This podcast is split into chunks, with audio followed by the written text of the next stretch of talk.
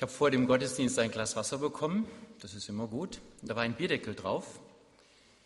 Da steht drauf, du gehörst in mein Team, Gott. Könnt ihr das für euch in Anspruch nehmen? Keiner? Gehört keiner in Gottes Team hier? Wer gehört in Gottes Team? Ja, hoffentlich, hoffentlich. Darum geht es uns heute.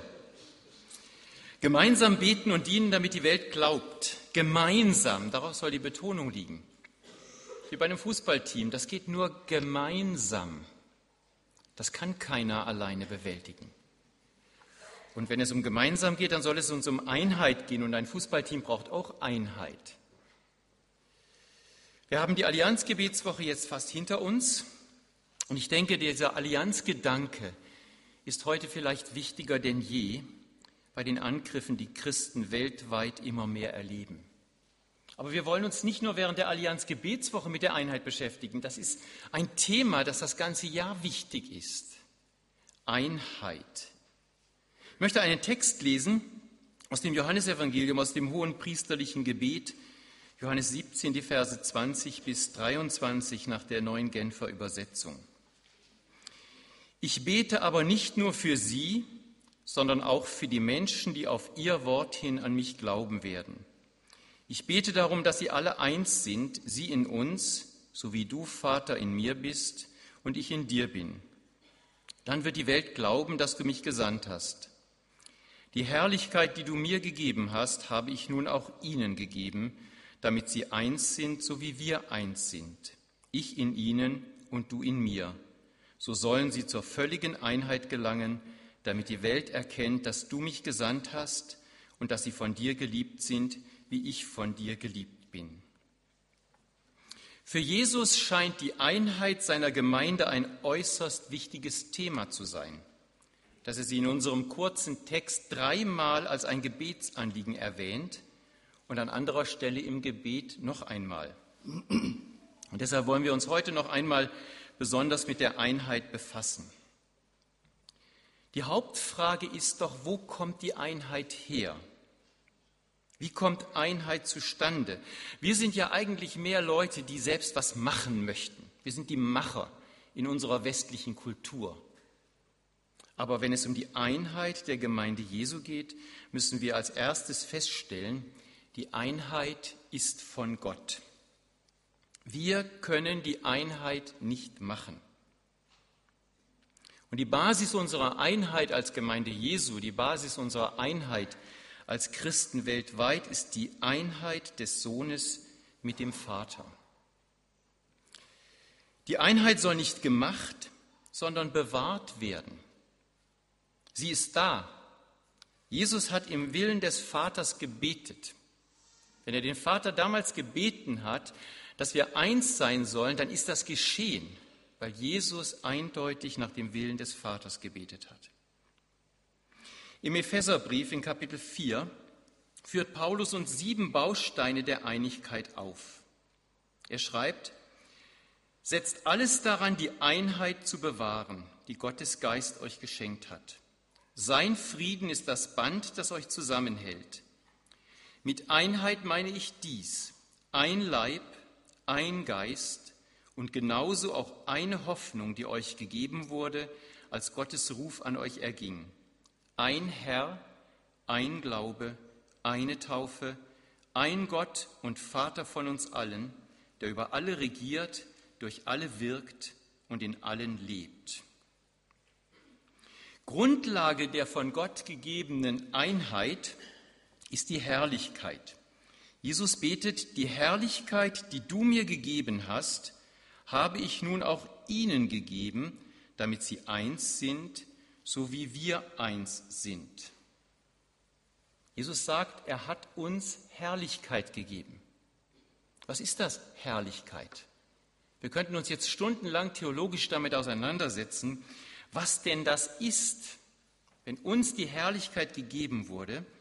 Aber Jesus gibt uns eine Antwort, was Herrlichkeit bedeutet in Johannes 1, Vers 14. Er, der das Wort ist, wurde ein Mensch von Fleisch und Blut und lebte unter uns. Wir sahen seine Herrlichkeit, eine Herrlichkeit voller Gnade und Wahrheit, wie nur er als der einzige Sohn sie besitzt, er, der vom Vater kommt. Und in einigen Versen weiter heißt es, das Gesetz wurde durch Mose gegeben, die Gnade und die Wahrheit sind durch Jesus Christus geworden. Die Herrlichkeit rüstet uns aus, damit wir die Einheit verwirklichen können. Was finden wir hier in Johannes 1?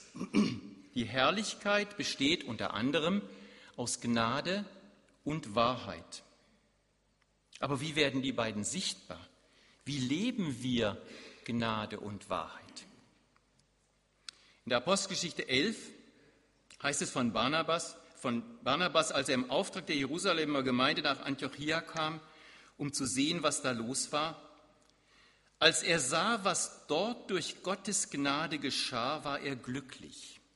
Er machte allen Mut und forderte sie dazu auf, dem Herrn mit ungeteilter Hingabe treu zu bleiben.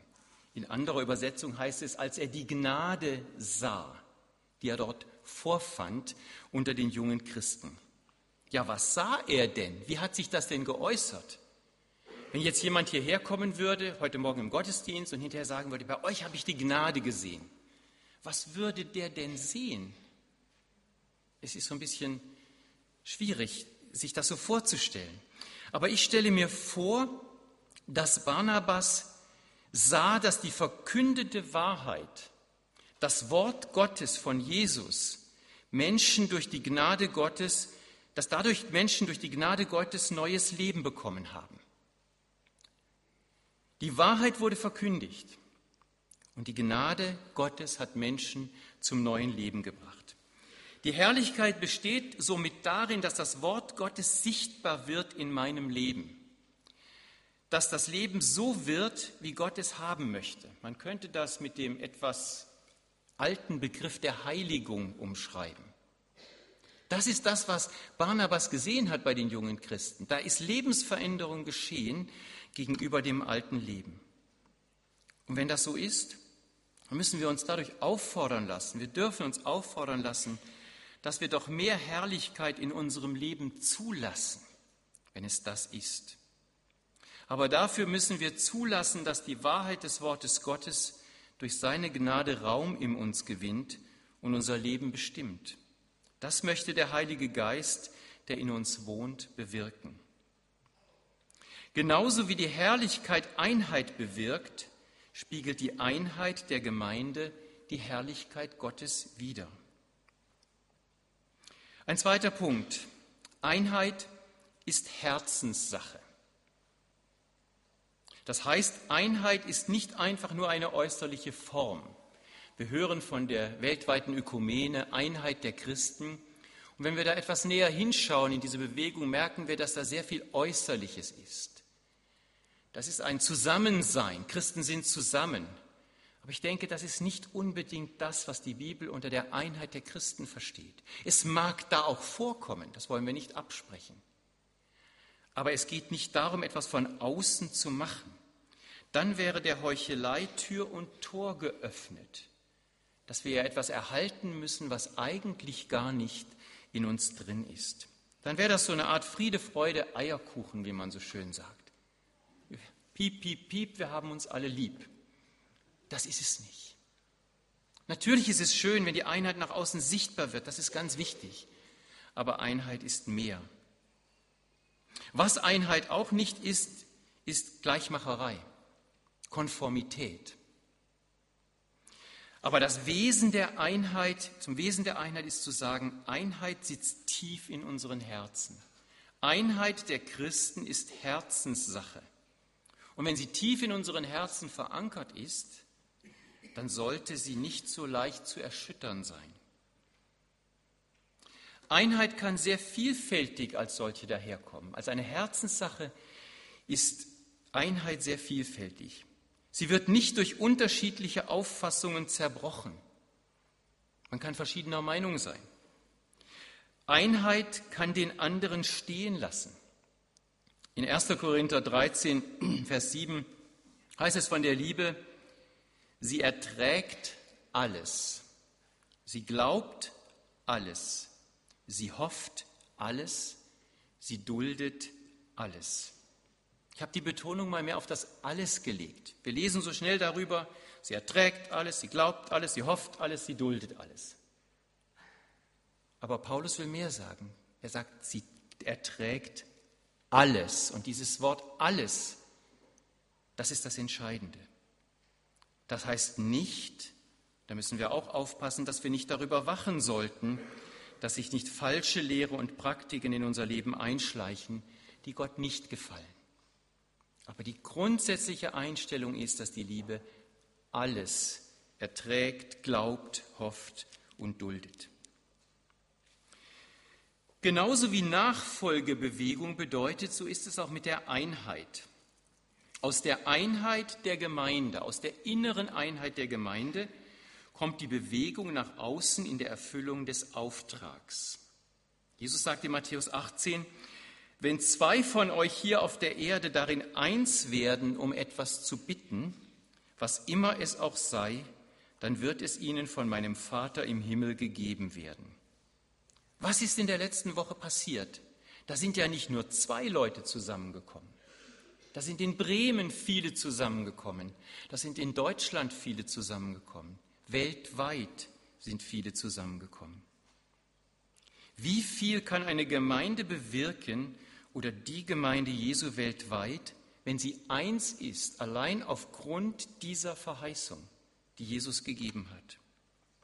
Eine einmütige Einsatztruppe mit dem gleichen Ziel ist eine starke Truppe. Und hier kommen wir zum dritten Punkt, zur Einheit. Die Einheit besteht nicht um ihrer selbst willen, damit wir es schön haben in der Gemeinde, damit wir kuscheln. Ich habe schon mal gesagt, das Kuscheln ist auch wichtig, das ist auch gut, wir brauchen das, das Miteinander. Aber die Einheit, wie Jesus sie beschreibt, hat ein Ziel. Die Einheit der Gemeinde überzeugt die Welt. Jesus sagt, wenn meine Nachfolger eins sind, dann wird die Welt glauben, dass du, Vater, mich gesandt hast. Wenn meine Nachfolger eins sind, dann wird die Welt erkennen, dass du mich gesandt hast und dass sie von dir geliebt sind, wie ich von dir geliebt Dann wird die Welt erkennen, dass Gott die Gemeinde liebt, wie er Jesus liebt. Einheit hat ein Ziel, das ist unser Punkt. Einigkeit macht stark, das kennen wir sicher, dieses Wort. Einigkeit macht stark. Und das stimmt. Aber es geht nicht um die Stärke, um der Stärke willen. Einheit geht über diesen Zweck der Stärke hinaus. Stark wozu? Wozu müssen wir stark sein als Gemeinde?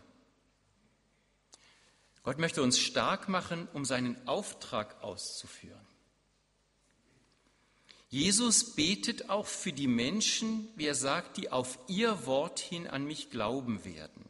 Es fasziniert mich zu sehen, dass Jesus für dich und für mich gebetet hat. Schon vor 2000 Jahren, ganz bestimmt. Für uns hat er gebetet. Für die Menschen, die auf das Wort der Jünger hin an ihn glauben werden. Und es ist ganz wichtig zu sehen, die Einheit der Gemeinde als solche macht noch keine Jünger. Der Glaube kommt aus der Predigt und dem Wort Gottes, so heißt es im Römerbrief. Aber die Einheit der Gemeinde unterstützt das gesprochene Zeugnis der Gemeinde.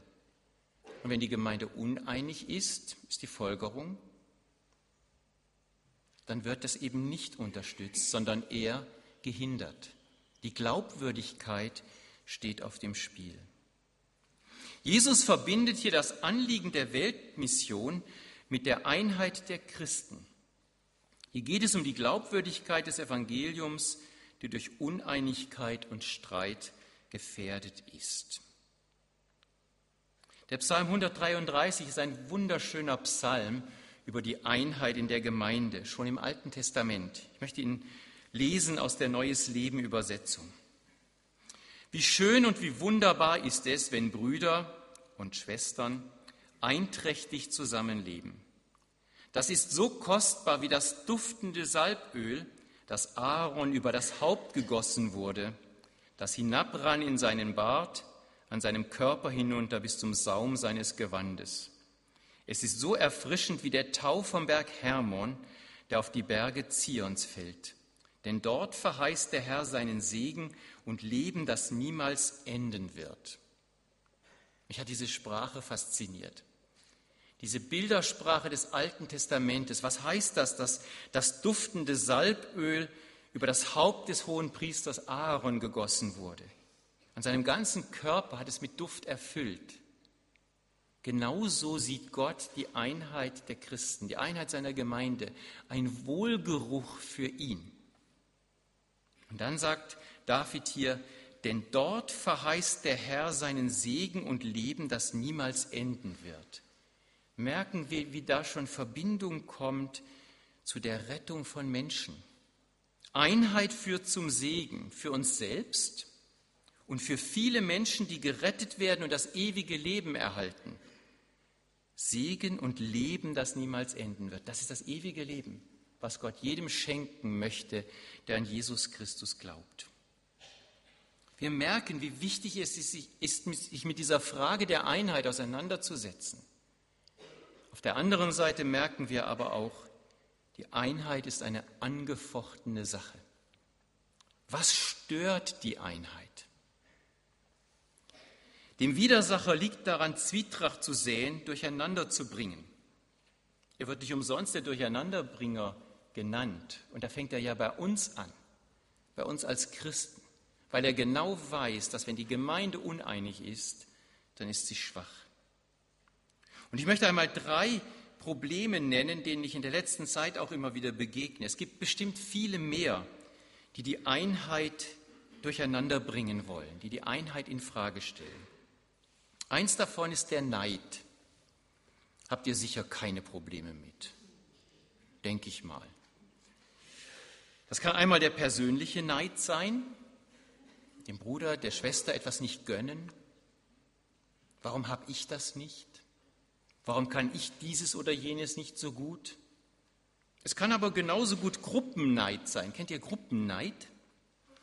Wir können auch als Gemeinde neidisch sein dann kann auf einmal eine andere Gemeinde mehr gesegnet sein oder wir meinen, sie ist mehr gesegnet. Die wächst mehr als wir. Und dann gucken wir darüber und es geht ein Murren in unserer Gemeinde. Warum wir nicht? Warum die? Oder als Missionswerk. Ich merke das auch immer wieder als Missionsleiter, wie schnell man auf die anderen guckt, die vielleicht mehr Missionare haben, die vielleicht mehr Spendeneinnahmen haben. Das ist ganz wichtig, dass man auf sein Herz acht hat. Vor 30 Jahren hatten wir in Lörrach eine Evangelisation mit Wilhelm Pahls. Damals war er schon ein bekannter Evangelist. Ich erinnere mich daran, als wir als Allianzgemeinden, als Christen zusammenkamen, um das vorzubereiten, und er war dabei. Und es ging dann schon um die Nacharbeit. Was passiert mit den Menschen, die sich zu Jesus bekehren? Wie werden die verteilt? In, welchen Gemeinden, in welche Gemeinden werden die gehen? Wer bekommt die Karten? Das ist ja immer dieses Gerangel so ein bisschen. Und merken wir, wie das Thema Neid eigentlich da ganz, ganz aktuell ist. Und ich fand das sehr schön und das sitzt mir immer noch in den Ohren, dass er sagte, gönnt den anderen den Segen. Es geht nicht darum, dass hier irgendeine Gemeinde sich die Leute ranzieht. Lasst es passieren, lasst es geschehen und freut euch, wenn in einer anderen Gemeinde eben mehr sind. Das Wichtige ist, dass die Menschen zu Jesus gefunden haben. Und das ist ein Satz, der mich begleitet in meinem Dienst auch immer wieder. Und gerade wenn ich eben in meiner Position auch dann sehe, ja, da geht es äußerlich vielleicht jemandem anderem besser, dann ist es wichtig, sich immer wieder vor Augen zu halten, gönne dem anderen den Segen. Ein zweites Problem, das auch auftauchen will immer wieder, ist das Misstrauen. Kennt ihr das? Misstrauen in eurem Herzen? Dem Bruder, der Schwester gegenüber? Wie meint der das, was der da gesagt hat? Vor kurzem hat mich, habe ich auch einen Anruf bekommen und der hat mich sehr unsicher gemacht. Da habe ich mich gefragt, wie meint er das? Fragt der mich aus? Will der mich ausnutzen? Will der das benutzen gegen mich? Was macht man in so einer Situation? Das hat sofort einen Riss gebracht zwischen dieser Person und mir. Die Einheit war sofort kaputt. Aber das war mein Problem. Es war mein Problem. Ich habe das, was er getan hat, als böse empfunden. Erinnert ihr euch an die Jahreslosung? Überwinde das Böse mit Gutem. Und wenn ich misstrauisch bin, dann ist das böse. Wir haben bei uns in der VDM im Treppenhaus die Jahreslosung im ganz großen Poster hängen. Dann ist es gut, dann kann man mal schnell ins Treppenhaus laufen, sie wieder lesen. Lass dich nicht vom Bösen überwinden, sondern überwinde das Böse mit Gutem. Das habe ich unseren Mitarbeitern in diesen Tagen auch gesagt. Wir führen gerade eine neue Software ein. Und da habe ich gesagt, habe ich gesagt, wenn ihr genervt seid, bitte ins Treppenhaus, zwei Minuten vor, der, vor dem Poster stehen und dann wieder reinkommen. Aber dieses Misstrauen, es schleicht sich so schnell ein. Was, warum macht der das? Was will der damit? Was habe ich gemacht? Ich habe den Bruder angerufen und habe ihm gesagt, dass ich misstrauisch geworden bin, was es denn bedeutet, was er da gesagt hat. Und das war die Flucht nach vorn. Und das war gut, damit die Einheit wiederhergestellt ist. Und nicht nur gekittet, sondern dass die Einheit wiederhergestellt ist. Wir gehen, gehen ehrlich miteinander um. Ein drittes was die Einheit stört, ist die Herrschsucht. Vielleicht betrifft das den einen oder anderen nicht so sehr, weil er schon so demütig ist. Das ist schön. Ihr könnt mich nach der Predigt mal ansprechen. Ich würde da gerne noch etwas lernen. Aber ich stelle immer wieder fest, selbst bei Leuten, die eigentlich menschlich gesehen gar keinen Einfluss haben, wie viel Herrschsucht da sein kann. In dem kleinen Bereich, den sie eben dann haben. Dann muss es nach ihrer Nase gehen im praktischen Kleinkram des Alltags, aber auch in den Fragen des Glaubenslebens. So wie ich es, wie wir es machen, ist es richtig. Wir wollen so schnell über die anderen herrschen. Paulus weiß um die Gefahr, besonders wenn man in Verantwortung steht. Er schreibt in 2. Korinther 1, 24, nicht, dass wir Herren sein wollten über euren Glauben, sondern wir sind Gehilfen eurer Freude, denn ihr steht fest im Glauben. Wie schnell möchten wir bestimmen, wie der andere seine Beziehung zu Jesus gestalten soll? Das heißt nicht, dass wir, wenn wir Verantwortung haben, sie nicht übernehmen. Das ist manchmal eine Gratwanderung, wenn man Verantwortung hat. Meine Frau sagt manchmal zu mir, da hast du aber den Missionsleiter ganz schön rausgehängt. Und dann muss ich manchmal ihr Recht geben. Das war vielleicht nicht richtig. Da warst du nicht Diener. Und in anderen Situationen darf ich dann auch freimütig sagen, ich bin's aber auch. Also wir müssen da die Gratwanderung auch sehen, aber uns immer wieder von Gott leiten lassen. Gerade wenn wir in Verantwortung stehen, gilt dieses Prinzip der dienenden Leiterschaft. Diene ich dem anderen wirklich und diene ich als Leiter so, dass es der Einheit dient. Wie viel Neid, Misstrauen und Herrschsucht kommt auch in unseren Reihen vor. Und jeder prüfe sein eigenes Herz und wir sollen uns nichts vormachen. Und gerade diese drei erwähnten Gefahren sind doch mit die populärsten. Könnte es sein, dass ein Zusammenhang zwischen diesen Problemen und mancher Fruchtlosigkeit in Bezug auf Gemeindewachstum, Evangelisation und Mission besteht? Es hat mal jemand gesagt, wenn die Gemeinde nicht an der Front kämpft, bekämpft sie sich in den Kasernen. Wenn die Gemeinde sich in den Kasernen bekämpft, kämpft sie nicht an der Front. Man kann seine Kraft nur an einer Ecke verbrauchen. Wir beschäftigen uns seit langem mit dem Konflikt in Afghanistan und seit einiger Zeit wird offen ausgesprochen, es handelt sich um einen Krieg. Vielleicht sollten wir uns wieder bewusst machen, dass wir als Christen auch in einem Krieg stehen, in einem Kampf und dass Weltmission, die Verkündigung des Evangeliums eine ganz umkämpfte Sache ist. Von meiner Warte als Missionsleiter sehe ich das, dass der Kampf um die Weltmission, um die Erfüllung des Auftrags, die Menschen in der Nähe und in der Ferne mit der guten Nachricht von Jesus Christus zu erreichen, immer härter wird. Die Angriffe werden stärker. Nicht nur die Angriffe von außen, die Bedrohung kommt genauso von innen, wenn die Gemeinde durch mangelnde Einheit den Auftrag aus dem Blick verliert. Vor einigen Tagen bekam ich eine E-Mail einer jungen Missionarin, die wieder ausreisen will. Es war alles fertig, alles klar. Und sie schrieb, meine Gemeinde will mich nicht mehr aussenden. Und sie schrieb, die wollen mich noch unterstützen, aber nicht mehr aussenden. Das heißt, sie wollen die geistliche Verantwortung nicht mehr wahrnehmen. Ich habe sie dann gefragt, ja warum denn? Ja, sie, die Verantwortung ist ihnen zu groß. Ich weiß nicht, was in dieser Gemeinde passiert ist. Könnte es sein, dass da vielleicht genau solche Probleme sind? Ich hoffe, Kontakt zu bekommen, um ein wenig auch über diese Fragen reden zu können. Kann es sein, dass vielleicht deshalb so wenig auch in unserem Land glauben, weil wir nicht eins sind?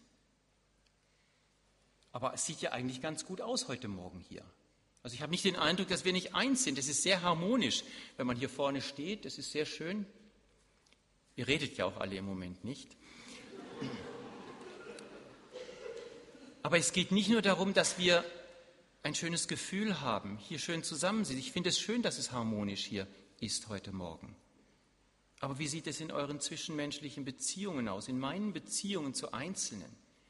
Ist da vielleicht Neid, ist da vielleicht Misstrauen, ist da vielleicht Herrschsucht oder Unversöhnlichkeit oder was auch immer?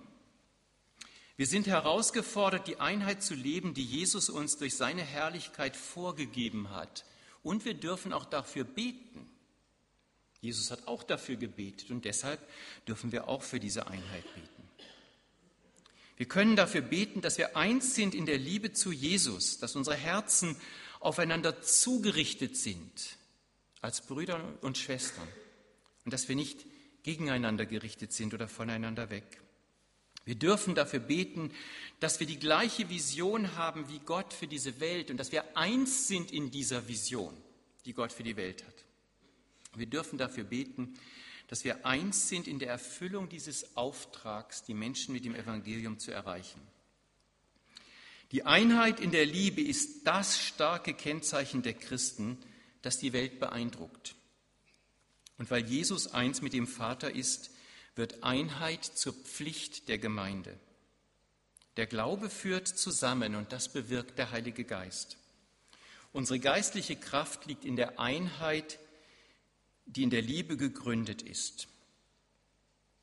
Ich möchte das zusammenfassen in einer Ermahnung aus dem Kolosserbrief. Sie zeigt uns, wie Einheit praktisch im Alltag gelebt werden kann. Geschwister, ihr seid von Gott erwählt, ihr gehört zu seinem heiligen Volk, ihr seid von Gott geliebt. Darum kleidet euch nun in tiefes Mitgefühl, in Freundlichkeit, Bescheidenheit, Rücksichtnahme und Geduld. Geht nachsichtig miteinander um und vergebt einander, wenn einer dem anderen etwas vorzuwerfen hat. Genauso wie der Herr euch vergeben hat, sollt auch ihr einander vergeben. Vor allem aber bekleidet euch mit der Liebe. Sie ist das Band, das euch zu einer vollkommenen Einheit zusammenschließt. Der Frieden, der von Christus kommt, regiere euer Herz und alles, was ihr tut. Als Glieder eines Leibes seid ihr dazu berufen, miteinander in diesem Frieden zu leben. Wir wollen bei uns selbst anfangen, jeder in seinem eigenen Herzen, dann in unserer Gemeinde und dann sehen, wie wir in Demut hineinwirken können in die Gemeinde Jesu in unserer Stadt und darüber hinaus. Amen.